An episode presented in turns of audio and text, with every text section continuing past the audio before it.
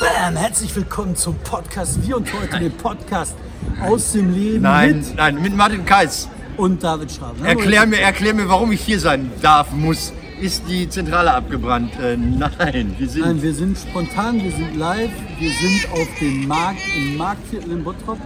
Und zwar sind wir hier, weil es anders nicht ging, weil ich gestern unterwegs war. Ja, aber was wir jetzt leider nicht sagen können, nebenan ist ein roter Teppich ausgebreitet. Wir hätten uns da irgendwie äh, platzieren sollen. Ich bin zum ersten Mal an einem Samstag in Bottrop und bin was erstaunt. Also ich komme da von, von da oben irgendwo geparkt hinter dem Rathaus oder was weiß ich, keine Ahnung. Äh, äh, irgendein Filmclub war da. So, ist egal. Und ähm, bin überrascht, wie lebhaft hier eure Innenstadt ist am Samstag. Also jetzt ist Bottrop natürlich ein riesen Einzugsfeld nach Lemberg, Schermbeck, Kirchhellen, keine Ahnung, Boy. Die Leute kommen zu dem Markt hier aus, aus Borbeck, aus Essen, Altenessen, die kommen aus Gladbeck, von überall. Und zwar in Bottrop lebt noch der Markt. Das Spannende ist aber, Ja, aber wir, weil das ein Innenstadtmarkt ist, muss man sagen. Entschuldigung. Anderswo hast du in Recklinghausen total am Arsch der Welt, außerhalb der Innenstadt, kurz vor dem Parkplatz, äh, irgendwo ist dann so eine Einöde und da stellt man ein paar Marktstände hin. Funktioniert nicht. Funktioniert nicht. Hier funktioniert das noch, da sind wir sehr froh drum. Ich bin auch froh, dass wir hier sind, weil dann können wir nämlich gleich noch ein bisschen abhängen. Aber jetzt wollte ich mit Martin über ein paar Abhängen. wichtige Themen Ja, reden. hier. Ich habe gestern auch abgehangen in Dortmund am U. Und das ist jetzt, das muss ich jetzt machen. Ich war natürlich erst, du willst mal was anderes reden, ich war aber erst äh, beim Sommer ups, unterm U und habe einen wunderbaren Künstler, ich glaube aus Bochum gesehen, Frère. Frère, der hat da musiziert und die machen auch was Schönes. Also am U, was eigentlich eine Ödnis ist, ja, der macht so, der macht so ein bisschen zwischen Sigur Ross und This Will Destroy You, total tolle moderne Musik. Und das ist einer der vielen Künstler, der jetzt endlich mal wieder auftreten durfte. Ich glaube, er hat mir gesagt, das war sein zweiter Auftritt seit dem, seit dem Lockdown. Kommt der aus ähm, Der Dortmund? kommt aus, nee, der kommt aus OR geschickt. Und ich mag den sehr. Frère. Ja, der kann doch hier bei uns beim äh, Radio mitmachen. Wir haben gestern wieder Konzert gehabt bei uns im Radio. Das muss ich jetzt, jetzt springen nicht so. Euer Radio Keller, der Kreativkeller in Bottrop, hier um die Ecke. Da ist ein super engagiertes Team und die produzieren quasi Live-Konzerte en masse. Und ja, können wir drüber reden, ob das das für ihn ist. Vielleicht ist er aber auch schon ein bisschen weiter. Dass er das gar nicht mehr will, ich weiß es nicht. Ich werde es weiterleiten. Was wolltest du von mir? Also wir haben einige Themen, die ich heute besprechen muss. Wir haben den Kommunalwahlkampf. Da gibt es halt große Entwicklungen in Dortmund. Und Martin war da bei Olaf Scholz. Ist Olaf Scholz jetzt der Kommunalwahlkämpfer? Ja. Und ich muss über Sexismus und äh, Frauen in Kommunalparlamenten Das habe ich gesehen, eure, eure. Ich habe das so kurz angesehen, äh, dass, dass das Korrektiv mal geguckt hat, wie viele Frauen überhaupt mitreden dürfen. Und Sexismus ist ja nochmal eine andere Form. Also, ähm, ich war gestern, ob das Kommunalwahl war, Markus Benzmann vom Korrektiv wird sagen, natürlich. ähm, ich war ja beim Wachwechsel sozusagen der SPD NRW. Man war im Dortmunder U, einer der schönsten Orte des ganzen Ruhrgebiets, oben im View über dem Dortmunder U. Du guckst aufs Stadion, es tat vielen weh, die politisch farblich anders organisiert sind, also den Schalkanter See. Warst du schon mal oben im U? Ja, selbstverständlich. Aber mich interessiert das scheiß U nicht. Mich Ich interessiert, was der Werbung Scholz hat. machen. Ja, dann war Olaf Scholzer da. So, tschüss. Und dann ist er wieder abgehauen, dann war der Tag gelaufen. Mein Gott, es war, war spärlich besucht, aber sehr prominent. Also, gesamt, also Olaf Scholz war schon länger angekündigt für diese Veranstaltung als Finanzminister, der was für die Kommunen tun soll.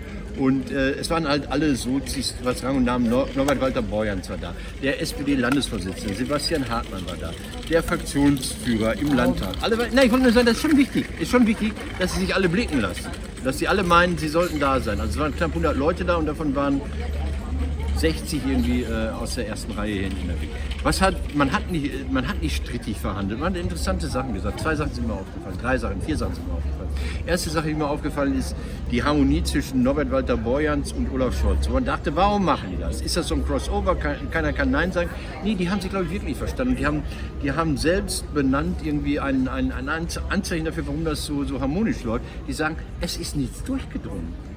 Ja, also wir konnten tatsächlich den Zeitpunkt der Veröffentlichung bestimmen und haben, du erinnerst dich, das war ein Coup. Keiner das wusste seit es. der SPD, seit Willy Brandt nicht mehr passiert. Ne, eben, das, das dachte ich auch, die haben recht, die Jungs. Und dann ist mir aufgefallen, natürlich, Norbert Walter Borjans und Olaf Scholz verstehen sich, das sind beides äh, Finanzminister oder Finanzexperten. Also das heißt, die sind sich, die sind sich auch nahe. So, dann haben beide so, so, so im, im TikTok, im Ping-Pong äh, über die Finanzkrise geredet und haben im Grunde gesagt, ähm, Norbert Walter Borjans sagte, wir müssen aufpassen, dass aus dieser äh, temporären Krise keine Krise einer ganzen Generation wird. Und Olaf Scholz, finde ich, hat was sehr, sehr Wichtiges gesagt. Er hat gesagt, ähm, es geht nicht darum, nur zu verhindern, dass es schlimmer kommt. Es geht darum, äh, in die Zukunft zu blicken. Also wenn wir jetzt hier diese riesigen Geldsummen reinballern in das System, dann müssen wir mehr machen, als Armut zu verhindern. Und da gehört ja zu, dass die SPD, und was das wirklich in der, in der Finanzkrise, glaube ich, eine Sensation war, die haben es verhindert, dass diese scheiß Autoprämie kommt. Ne? Die IG Metall hat ja so als Vertreterin der Automobilindustrie gesagt, Leute, wir brauchen eine Abwrackprämie. Und dann hat Scholz gesagt, nö, brauchen wir gar nicht. Und das war, glaube ich, eine der, der, der klügsten Entscheidungen, die ja getroffen haben. Und dann noch ein, ich weiß nicht, ob es ein Fauxpas war oder ob es wirklich war, das war die eigentliche Meldung war, die steht in den Zeitungen nicht. Dann kam äh, Sebastian Hartmann davon. Sebastian Hartmann, Vorsitzender der SPD in NRW. Da geht es nicht um die Frage, wer Kanzlerkandidat wird, sondern wer wird Kandidat als Ministerpräsident. Und dann hat er gesagt, das, was ihr in Berlin gemacht habt, ich will das, ich will das wörtlich, wörtlich, wörtlich sagen, ähm, das ist eine Blaupause des Erfolges auch für NRW. Und wenn ich das übersetze, dann heißt das, der Landesvorsitzende darf bestimmen, wer außer ihm Kandidat wird. Das ist eine sehr spannende Angelegenheit. Also das hat er so, ich weiß nicht, ob er es so gemeint hat, er hat es aber so gesagt. Also Ja. Blaupause heißt, wir können das so kopieren. Nee, aber das, heißt vor allen Dingen, man kann dazu durchverhandeln und spricht dann miteinander ab. Und damit sind wir wieder in der Hinterzimmerpolitik. Wir sind weg von offenen Marktplätzen, auf denen der Wettbewerb der Ideen läuft und die fähigste Kraft ausgesucht wird. Die SPD Das kann sich die SPD nicht nochmal antun. So was, diese, dieser Tingeltangel da mit den 100 Kandidaten. Wir sollten mal, das, der, der, der Stern kann ein halbes Ja, Jahr, mal, der Stern kann ein halbes Jahr darüber berichten, was macht eigentlich. Kannst du die Kandidatin, wie hieß die Kandidatin, die mit Olaf Scholz zusammen angetreten ist? Weiß ich nicht. Eben. Aber darum geht es gar nicht, sondern es geht darum, dass die halt eine riesen Begründungsmaschine begründet haben, warum die Tingeltangel über die Marktplätze machen Ja. müssen, um zu sagen, wir wollen die Wettbewerb der Ideen für den besten Kandidaten haben. Und dann machen sie wieder Hinterzimmer. Die haben kein Geld Also mehr. entweder ist die erste Idee scheiße gewesen oder aber auch ich glaube, die haben auf. kein Geld mehr dafür. Ja, aber ich habe hier große Nachrichten Um aus, der, Willen. aus der Heimatzeitung, Ja. aus der zwar dich. Kaum Interesse an der Ruhrparlamentswahl. Ich glaube tatsächlich, außer Martin und ich, ist glaube ich überhaupt keiner mehr da, der sich dafür Die Kandidaten doch, hoffe ich mal, dass die sich auch noch. Ja, die werden ja gewählt nach Proport. Ich habe jetzt gehört von einem führenden SPD-Mann, dass die halt äh, keinen Wahlkampf machen. Bewusst nicht, weil die sagen ja, die Leute machen ja eh das Kreuz bei der Partei, wo sie vorher auch das Kreuz machen. Dann ist ja der Kommunalwahlkampf der Ruhrparlamentswahlkampf. Das ist doch eine super komplizierte Geschichte. Also ihr in Bottrop, was nicht alle wissen, ist, dass Bottrop eine freie Großstadt ist. Das heißt, hier gibt es Bezirksvertretungen, was ja Wahnsinn ist. Also so, so, das ist ja die Dorfrat. Also das heißt, äh, die, die Leute, die hier plakatieren, ich gucke mich hier um, ja, hier ist ja mäßig zugepflastert, aber die, die müssen plakatieren für den Oberbürgermeister, die müssen plakatieren für den Stadtrat und die müssen plakatieren äh, für die Bezirksvertretung, anderswo für die Landräte und für die, für die Kreistage. Da ist überhaupt kein Baum mehr frei für dieses Parlament. Da ist kein Baum mehr frei, da ist kein Plakat mehr frei. Die haben nämlich abgezählte Plakatstände. Wusstest du das? Nämlich Nee. in Bottrop zumindest haben die das so gemacht. In anderen Städten wird das ähnlich sein. Die haben sich darauf geeinigt, wie viele Plakate eine Partei kleben darf zur Wahl. Ähm, diese Plakate werden nach Größe der Partei vergeben. Nein, das ist doch vornherein- eine Scheiße. Damit von vornherein klar soll ist, dann wie viel, damit von vornherein klar ist, wie viele Prozente nachher dann sind. Ja, eben. doof, wenn das anders wäre. Ja, So, man könnte ja auch die Stimmzellen so verteilen, dass 60 Prozent nur SPD hat, 10 Prozent DKP und den Rest teilen sich die anderen. Das war ist der Plan, den die wahrscheinlich so hatten. Und so haben die halt die Plakate verteilt und dann haben die gesagt, jetzt haben wir die einzelnen Stimmbezirke und nach diesem Proport darf in den Stimmbezirken die Plakate geklebt werden. Geisteskrank, Aber man darf Scheiße. diese Plakate auch zusammenziehen. Also man darf, meinetwegen eine Partei hat das Recht dazu, zwei Plakate pro Stimmbezirk kleben. darfst du auch ein großes wahlweise. Darf sie ein großes wahlweise, darf aber auch vier in einem Wahlbereich und in dem anderen dafür keins. Ja, das nennt sich, was ist das, Wahlkampf? Früher Kumuli- rumlaufen so, hier, Kumuliert. Das ist kumulierter und panaschierter Wahlkampf, glaube ich. Ja, aber wenn du jetzt einen abgezählten, am Finger abgezählten Alter Wahlplakat Scheiße. hast, kannst du ja nicht mehr in das Ruhrparlament. Aber die Frage ist ja, wer zählt das nach? Den Ordnungsamtsmitarbeiter, der jetzt die Bäume zählt und die Quadratzentimeter vielleicht noch ausmisst? Noch schlimmer, die kacken sich alle gegenseitig an. Dann laufen die von der einen Partei rumzählen, dann hier aber fünf von der anderen Partei. Alter die hat ja fünf hintereinander geklebt? Das ist alter Schwede, ey. das ist wirklich so Also das ich finde natürlich, äh, ich finde natürlich so ein bisschen Regelverschluss. Es gibt ja in Hamm diese schönen, sagen einige Plakate von Thomas Hunstiger, Petermann, sicherer als Bullabü, äh, gesünder als die Schwarzwaldklinik oder so. Ich finde es geistig ein bisschen unterfordert. Andere feiern das ist ab. schon nett. Ja, Aber- die passen nur nicht zu dem Mann auf dem Bild. Lass uns über Sexismus reden. Nein. Doch, du hast mit Thunsteher Petermann angefangen, da muss ich direkt überleiten, nahe zu Sexismus. ähm, und Frauen in, Kommunalwahl, äh, in Kommunalparlamenten. Die haben von Korrektiv gerade so eine Recherche veröffentlicht. Eine coole Sache, tolle Sache. Ähm, der eine Teil der Recherche ist ein bisschen einfach. Man sagt halt, zählt halt ab, wie viele Frauen gibt es denn.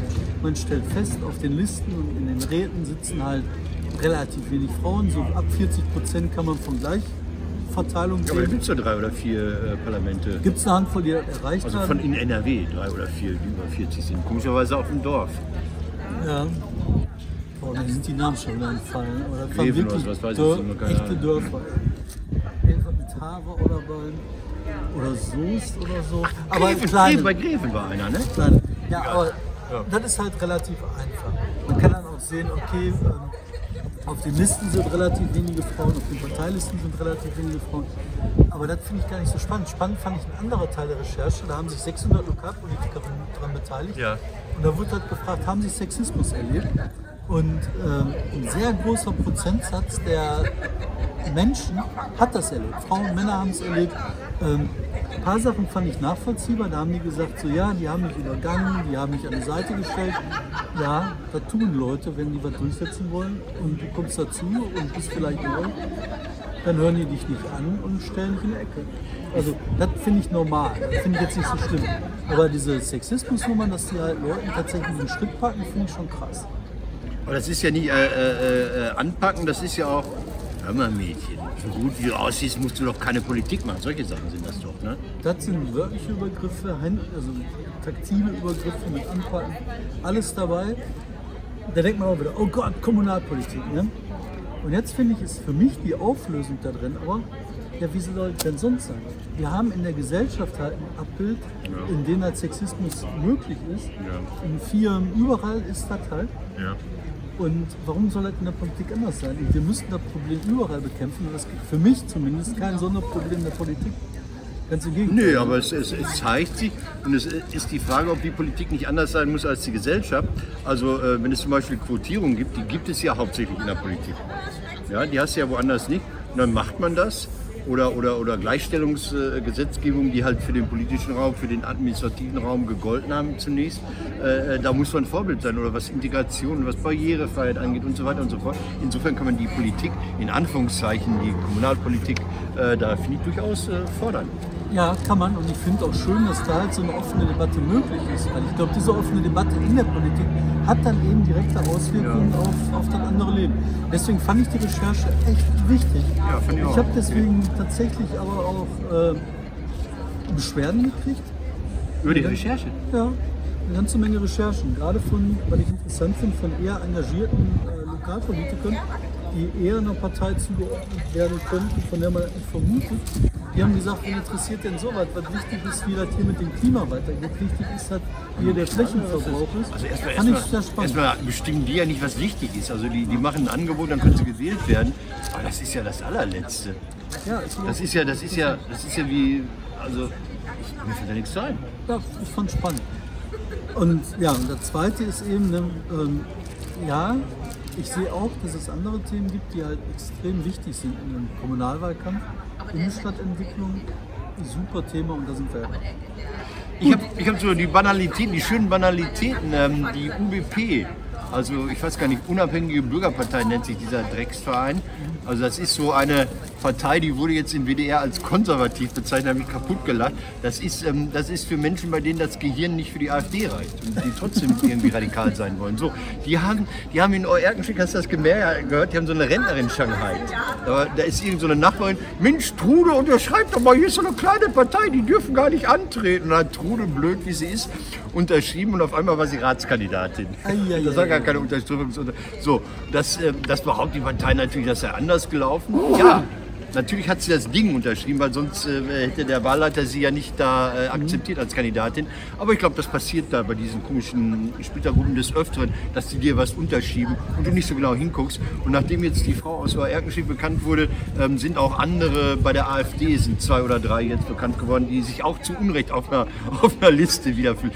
Finden. Das ist, das ist natürlich scheiße. So, und dann gibt es noch ein paar andere Kandidaten, die abhanden kommen. In Gelsenkirchen ist der CDU ein Kandidat abhanden gekommen. Das war der Ilan Lükrüjü. Oh, das war eine üble Geschichte. Ne? Ja, ja, Bilan hat wohl vor einiger Zeit schon gesagt, Armenier äh, ermord ist ja nicht so schlimm oder was soll das hier immer? Wir werden immer gedisst, wir als Türken. Ja, er tritt in Gelsenkirchen für den Stadtrat an und macht Erdogan-Politik oder Bezirksvertretung, weiß ich jetzt gar nicht. Und äh, da musste, musste schon Cem Özdemir sagen, ey, hallo, Gelsenkirchen, geht's noch? Und jetzt ist ähm, äh, Bilan zurückgetreten. Das war, das war ein Reinigungsprozess, ich finde, der ist in Ordnung. Das finde ich gut. Nein, ich kenne den nicht. Also den Cem kenne ich, aber den, den Kollegen aus Gelsenkirchen kenne ich. Ja, aber ich finde das total krass, dass dieser Völkermord dann in Armenien, dass das ein Thema ist. Ne? Das ist ich finde, da gibt es ja gar keine zwei Meinungen zu. Ne? Nee, na, eigentlich nicht, nein. Nee, das ist ein, aber ja, und dass sie das dann hier im Kommunalwahlkampf auspacken, finde ich auch krass. Ja, das, das spielte anscheinend. Und warum das jetzt gut wurde, weiß ich nicht. Ob die, ob die Grünen in, in Gelsenkirchen Punkte machen müssen, weiß ich nicht. Und dann ist in, in Recklinghausen sind der FDP auch noch zwei Kandidaten abhanden gekommen. Also die stehen auf der Liste, ein Ehepaar, äh, sie prominent. Und dann, dann hat sie gesagt, nee, FDP, ich finde euch doof. Ich finde euch jetzt doof. 30 Jahre, sie ist nicht mehr richtig vorne aufgestellt worden. Sie ist irgendwie Zählkandidatin, war vorher im Rat oder so, oder sachkundige Bürgerin. Jetzt ist sie beleidigt und dann kann man das doch vorher machen. Da muss man doch nicht in die Liste und dann alles irgendwie. Ja, ich finde sowieso, das Beleidigtsein ist ein ganz großes Ding. Aber viele Leute, die, für die ist das halt eine unheimliche Bedeutung. Also Ja. ich meine auch diese Kommunalpolitik, unheimliche persönliche Bedeutung. Ja. Aber ich sag dir, Malte, ey, Menschen sind komisch. Menschen sind komisch. Ja. Die sehen halt alle nicht so locker. Aber sag mal, ich muss dir was anderes erzählen. Ja. Ähm, Weltpolitik. Ne? Oh Gott, ja, jetzt sind wir in der Welt. Endlich von Bottrop in die Welt. Ja, und zwar äh, habe ich jetzt übers, also gestern, da war ich halt wieder lange im Zug unterwegs und habe Geschichten aus der New York Times gelesen über ein Treffen. Da haben sich ähm, führende Sicherheitsexperten der USA, führende Republikaner, die gleichzeitig Sicherheitsexperten sind, und äh, Rechtswissenschaftler, Neokons und was, alles so die richtige Elite der USA. Aber einer war nicht 60 dabei. Mann, Steve Bannon. der ist im Knast. Erzähl, Entschuldigung. Ja, oder wird verhaftet, ich nehme an, der ist schon wieder raus. ist das? Aber die haben sich halt getroffen und haben gesagt, was machen wir, wenn der Präsident der USA nach den Wahlen nicht abtritt? Ja. Und das ist halt echt spannend, weil die, die äh, Verfassung der USA ist halt sehr alt, 200 ein bisschen Jahre. Damals sind die immer mit Reitern unterwegs gewesen, mit Ketappa, Ketappa, Ketappa und haben halt die diversen Wahlergebnisse. Bis aber auch erst Dienstag gewählt wird, weil die ja nach dem Gottesdienst noch nach Hause reiten mussten. Genau, und dann war mit Ketappa und dann haben die gesagt, so ja, man weiß ja nicht, ne, ob jetzt einer, wenn er da schon mal reitet, ob der sich mit was anderes einfallen lässt oder der reitet in eine Kneipe, erstmal säuft sich ein paar, vergisst die Wählerstimmen, denkt sich was aus. Das heißt, die haben halt viele Sachen eingebaut, wo man halt ähm, Zeit hat, wo man Muße hat, Ja. zu überlegen, nochmal zu prüfen und nochmal überlegen, nochmal überlegen. Und da sagen die, der könnte das so dermaßen verzerren und verzögern, dass der monatelang einfach nicht abtritt. Das Wahlergebnis nicht an, anerkennen, nachwahlen lässt, die Das, Wahlmänner die, die Fragen zusammen. haben mich immer so gewundert, warum die in den USA so nachfragen. Akzeptieren sie das Ergebnis? Das gab es ja schon, diese Fragen. Ich dachte mir, was haben die für ein Problem? Mir ist scheißegal, ob ihr eine Wahl akzeptiert, schicke ich Truppen. Aber das ist echt so? Das ist ein echtes Problem. Irre. Und dann geht es um die Wahlmänner. Dann kann das ja auch sein, dass der die Wahlmänner einfach nicht zusammentreten lässt. Und Genau, der verbietet halt- denen die Einreise nach Washington oder. Nein, oder der sagt halt, ähm, meine rechte Hand zu einem Einladungsbrief ist kaputt. Ich kann das nicht unterschreiben. Und jetzt sitzen wir und überlegen, wie sie das machen. Ne? Und ich meine, am- das ist dann halt wieder Mao Zedong, ne? am Ende kommt die Macht aus den Gewehrläufen. Ne? Das Also das heißt, äh, du willst jetzt hier die Quote für die US-Wahlkampfsendung im deutschen Fernsehen erhöhen. Das ist spannend. Ich finde finden, das was da geboten wird. Ja, das hört sich irre an. Ja, das hört sich schon normal. Lass uns über andere Irre reden, wo wir bei den Rechten waren. Andreas Kalbitz ist der Held der Woche. Das ist für mich der absolute Held der Woche. Ich möchte von dem, wenn der mal jemand freundschaftlich in die Seite knufft, wenn das schon solche Auswirkungen hat, Milzriss, dann möchte ich nicht wissen, wie es ist, wenn der, Arsch, äh, wenn der Mann mal schlechte Laune hat. Ne. Aber was für ein Typ. Ne? Und vor allem, ich glaube dahinter, das ist ja Dominanzgehabe. Ja klar, natürlich. Und- das ist hinpissen, das ist gegen den Stuhl der anderen pissen. Ja. Und dass sie sich das alle bieten lassen. Aber das sind halt Faschisten, da wichsen Ja. die durch. Ne? Die sind so. Ja, das, das, das gehört dazu. Das sind so Alpha-Rüden-Gerangel. die werden anderswo mit, mit Dienstwagengröße ausgetragen, die meinen das mit äh, Ja, aber das, das, eigentlich kann zerstören. das doch gar nicht sein. Wir müssen doch die Leute dann irgendwie feuern? Ich weiß nicht. Kann man den feuern? Äh, Kalbitz ist ja gefeuert. Der hat ja jetzt seinen Eilandtag ist ja gescheitert. Da gab es ja vor irgendeinem Berliner Gericht, Berlin ja hoffe ich, ne? Äh, äh, ähm, ein Urteil oder eine Entscheidung. Da ist ja noch der Olle Gauland kurz aufgelaufen, hat auch nichts mehr bewirkt. Da, da, da, da fuhr vor dem Gericht so ein lächerlicher Lastwagen auf und ab in der Deutschlandbahn und Kalbitz bleibt äh, äh, transparent am, in der Lage-. Ja, die sind weg. Das wird einiges neu sortieren. Ich habe jetzt gehört, in Recklinghausen tritt einer von diesen Wahnsinnigen, von diesen Höcke-Leuten als Landrat an, der hier bei euch in Bottrop äh, die Höcke-Veranstaltung machen wollte. Ich weiß nicht, wie der heißt, ich merke mir die Namen nicht mehr. Also das ist vielleicht Endkampf bei denen. Ich weiß es nicht. Ich habe einen anderen Endkampf gehört, das ist der Endkampf um die AfD-Rente. Was? Ja, ist sehr spannend. Und zwar äh, die Storch und der Meuthen, die haben sich zusammengetan und die haben jetzt für die AfD versucht, ihr Rentenprogramm. Und zwar, dass die staatliche Rente abgeschafft wird, Ja. die Rentenversicherung abgeschafft wird, weil die meinen, es werden Übergriffe der linksgrünen Versifften. Und ich meine, wenn jetzt einer von den AfD-Wählern, denkt doch mal nach, ne? welche Gehaltsklasse habt ihr, wie viel Tatas verdient ihr? Ne? Und jetzt gerade auch bei den Kommunalwahlen, denkt mal drüber nach. Und jetzt nehmen die euch die Rente weg von dem bisschen, was ihr habt. Und das, was ihr jetzt bei euch im Portemonnaie findet, davon müsst ihr jetzt die nächsten 30 Jahre leben. So, findet ihr die Partei immer noch gut? Und das ist für mich ein Problem. Denn damit ist die AfD halt nicht mehr massentauglich. Da hast du halt fünf so ehemalige großherrschaftliche Geschlechter, Ostelbische, so. Restadlige, die sie ja. vergessen haben, bei der Revolution Ja. abzuräumen. Und die kommen dann an und wollen dann mit einmal eine Aber das ist ja- aber auf dünnem Eis. Abgesehen davon, dass das natürlich irre ist, ist es nochmal auch irre, weil ähm, äh, gerade in Finanzkrisen hat sich gezeigt, dass die gesetzliche Umlagerente äh, viel besser funktioniert als diese ganzen Pensionsfonds. Ja, Die sind sicher. alle am Arsch, diese Ja, sicher. Lebensversicherungsdinger. Die Pensionsfonds sind ja das Problem, dass die Mieten steigen. Die müssen ja irgendwie ihre Kohle anlegen, weil die Bundesschatzbriefe keine Prozente Ja. mehr bringen. Deswegen kaufen die Wohnungen, machen Ja, die Mieten teurer, die die Typen, die da drin sitzen, als Rente kassieren und immer sich selber ärmer machen. Das ist alles so bescheuert, da kannst du dir nicht vorstellen. Deswegen hatte der Blüm einfach mal recht. Kann man einfach mal sagen. Blüm hatte recht, das war eine gute Idee. Die Umlagerente ist das Einzige, was funktioniert.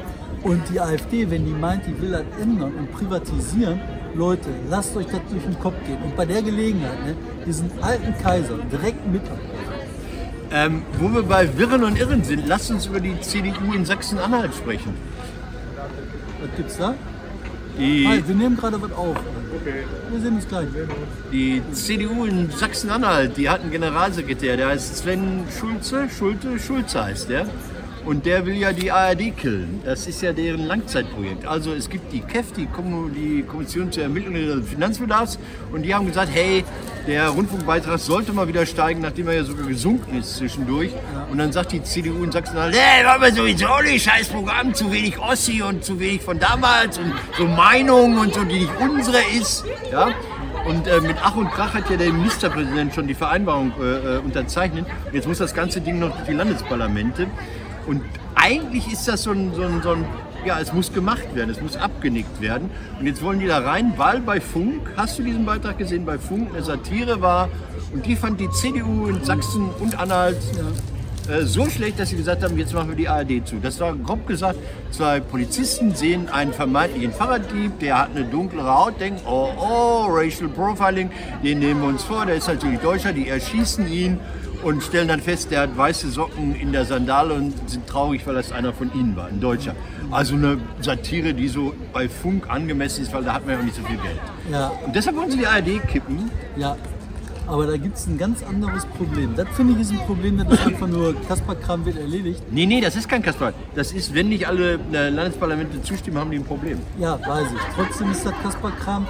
Aber dahinter in diesem neuen Staatsvertrag, da haben mal wieder die Leute das Kleingedruckte nicht gelesen, was ich natürlich immer tue. Natürlich, ja. Nein, habe ich natürlich auch nicht gelesen, da wurde ich darauf hingewiesen.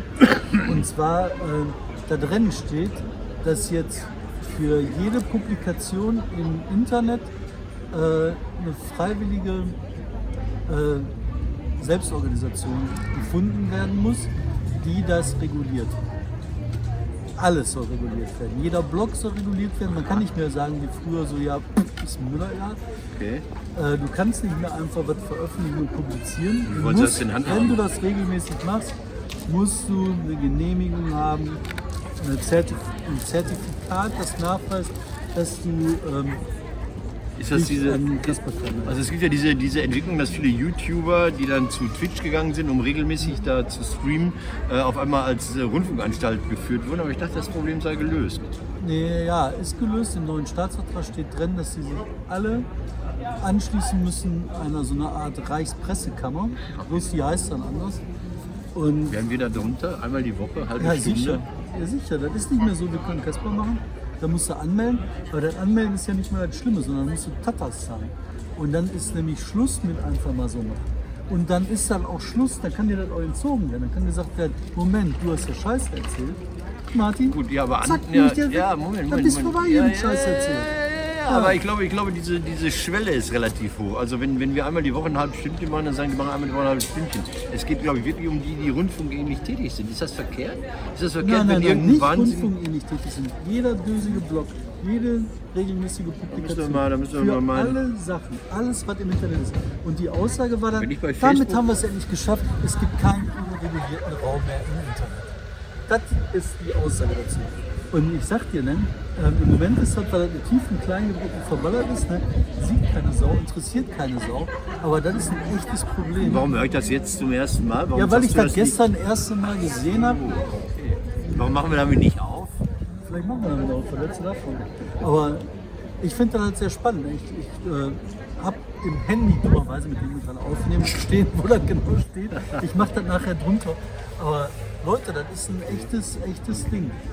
Nochmal zu der Regulierungsfrage. Ne? Ja. Ähm, man erlebt das gerade in Deutschland mit dem äh, Gesetz für Netzdurchsetzungsregulierungsgesetz vom Mastergesetz. Ähm, in Deutschland merkt man halt nichts von. Also ich habe nicht gemerkt, dass das besonders schlimm wäre. Ähm, das ist ein Gesetz, wird es geben, irgendeiner wird drauf gucken und irgendeine Auswirkung wird das haben. Aber das tägliche Leben von uns allen beeinflusst das überhaupt nicht.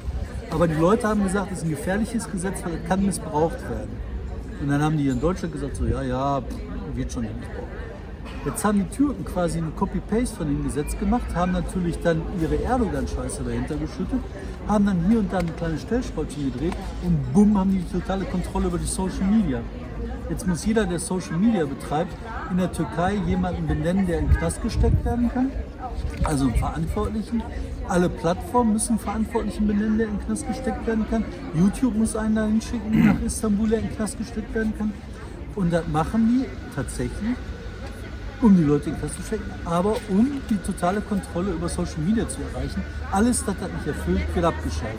Und zwar nicht nur mit einem Brief, wo drauf steht, ey, schaut mal ab, sondern die werden alle geblockt, rausgeschmissen. Im Moment ist die große Frage, was macht Twitter, was macht Google? Ähm, ich habe mit äh, Google-Verantwortlichen darüber gesprochen und die sagen halt so, ja, musst du gucken, wenn die Türkei das sagt, müssen wir mit dem verhandeln. Wir würden ja auch vor Gericht gehen. In der Türkei vor Gericht gehen, was ist das denn für eine lächerliche Scheiße? Die Typen geben einfach auf.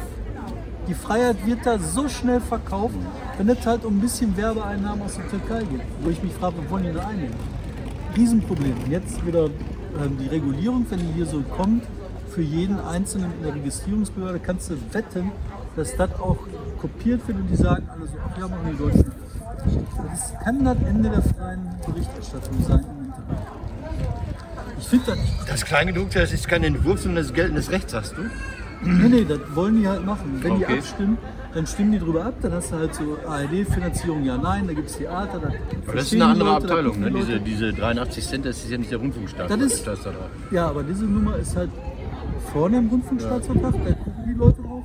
Und das Kleingedruckte, wo das um so weit geht, wir führen die äh, Reichspressebehörde ein, die dann irgendwie anders heißt.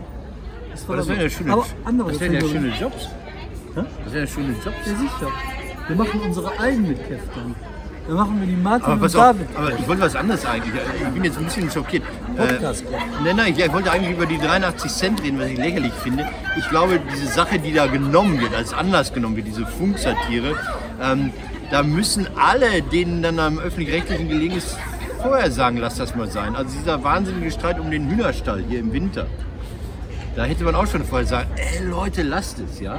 Und diese, es ging früher noch, es ging früher noch darum, Monitor verbieten zu lassen. Die haben gerade den Grimme-Preis bekommen, nochmal, also jetzt über, überreicht bekommen, aber nochmal herzlichen Glückwunsch, Restler und Co.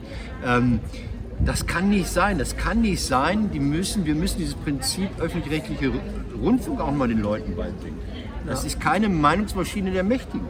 Ja. Also auch wenn du das jetzt sagst, dass, dass das natürlich ein zensurähnlicher oder dass das Zensur wäre, wenn das durchkäme. Ähm, Ja, Zensur ist das nicht. Das ist halt Ja, doch, natürlich ist es Zensur. Nein, das ist erstmal ein Apparat Ja. Den kein Mensch braucht. Den brauchst du dringend wie ein Pickel am Arsch. Ja, aber, aber wenn es ist Zensur und wenn es über die Finanzen ist, wenn, wenn so ein kleiner unabhängiger YouTuber in, weiß nicht, Bad Oldesloe jetzt auf einmal nicht mehr auf Sendung gehen kann, weil er erstmal 1000 Euro im Monat Gebühren bezahlen muss. Wenn das so wäre, wäre das scheiße. Das wird nicht so sein. Aber was sein wird, ist, du hast einen Blog, berichtest regelmäßig aus deiner Stadt. Ja. Dann musst du dich einer Regulierungsbehörde Kann nicht anschließen. Dafür musst du irgendeinen Beitrag zahlen, weil die suchen ja mal Gebühren. Und mit einmal bist du dann, machst, weiß ich nicht, fünfmal was über irgendwas. Und dann kommt einer und sagt, guck mal, wo ist denn deine Registrierung? Habe ich nicht, mal so ein Scheiß wird das. Ja, ja, aber die haben halt nicht kapiert, dass, dass, dass die Ökonomie dieses Netzes auch eine andere ist. Es ist ja nicht immer ein großer Medienkonzern hintersteckt, der fünf Juristen mit beauftragt, solche Scheiße da irgendwie zu, äh, abzuarbeiten, sondern dass das Leute sind, die das nach Feierabend machen oder so weiter. Und teilweise ohne ökonomische Absicht. Wir zum Beispiel. Ja, wir haben hier hinter der Kamera einen Hut aufgestellt. Die drei Groschen, die ich da reingelegt habe, um die Leute zum Geldspenden zu animieren, die haben sie auch geklaut mittlerweile. So ist die Tatsache. So sieht es doch aus. Lass uns doch über Clankriminalität reden.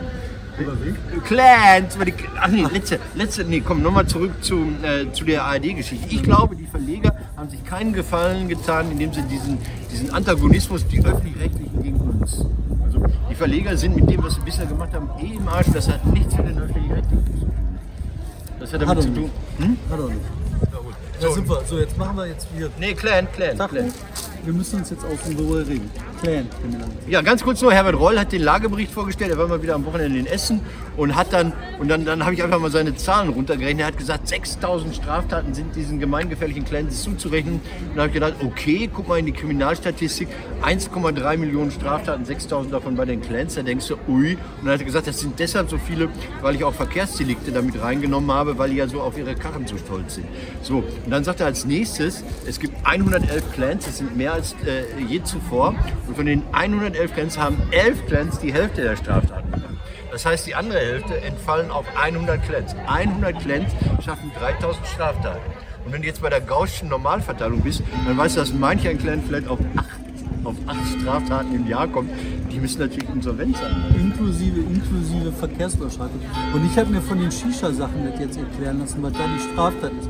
Die kaufen so große Kartons, Tabak, Ja. Shisha-Tabak, dann packen die kleine Kartons und verkaufen die kleinen Kartons. das Und bei den kleinen Kartons ist eine andere Steuer als bei den großen Kartons. Und dann machen die nicht. Ja, Ich meine so, boah, das ist richtig knallharte Kriminalität, dafür brauchen wir 6000 Polizisten, die alles verfolgen. Also ich bin schon dafür, Da sind wir alle dafür. Hey, Moment, ich bin für Zero-Toleranz-Politik. Ja. Ne? Ich bin Broken Window-Theorie Ja. vorneweg. Ne? Wo was ist, muss sauber gemacht Das heißt, Bottrop werden. muss zugemacht werden. Ne? Nein, wir sind hier am Säubern. Ach so. Aber- Weil hier gerade so viele Fassadenteile mich angucken. Ja, da sind wir dran. Wir Okay. arbeiten daran. Ne? Aber natürlich bin ich dafür, dass die Sachen verfolgt werden. Man darf nicht einfach weggucken und sagen, ah ja, dann bescheißen die halt die Steuer, wenn interessiert hat. Nö. Muss man machen. Aber man kann auch ein bisschen die Kirche im Dorf lassen und muss da nicht daraus da machen, den äh, Verbrechen gegen Menschlichkeit. Das ist halt, ja, da kriegen wir ein Zettel, da steht drauf, ihr zahlt Strafe. und. Da musst du nicht mit einem Einsatzkommando mit 200 Euro. Du hattest noch ein anderes Thema, sagst, bevor hier alles zusammenbricht. Ich hatte keinen. Ach, das hört sich an, wir müssen uns entscheiden, was wir machen. Du willst hier mal mit der großen Lokalzeitung? Das war schon. Ich habe nur hier ThyssenKrupp, Leute. ThyssenKrupp. Ja. Krise. Die schreiben tatsächlich noch Krise. Nee, die schreiben, hoffen auf Milliarden für den Umbau des Stahlwerks. Achso, ja, hinten, hinten im Wirtschaftsteil steht Krise wie nie. Jetzt wird's ernst. Wir verlieren nicht die Nerven. Stark unter Druck Ja. wie lange. Ja, das ist halt echt traurig. Ne? Ja, natürlich ist das traurig. Aber wir drücken ThyssenKrupp die Daumen. Auch ihr werdet weitermachen können. Alles wird gut. In diesem Sinne verabschieden wir uns. Alles wird gut. Schönes Wochenende. Wir sind heute spät dran gewesen, weil in. Bottrop eine andere Zeitzone ist. Tschüss. Ja.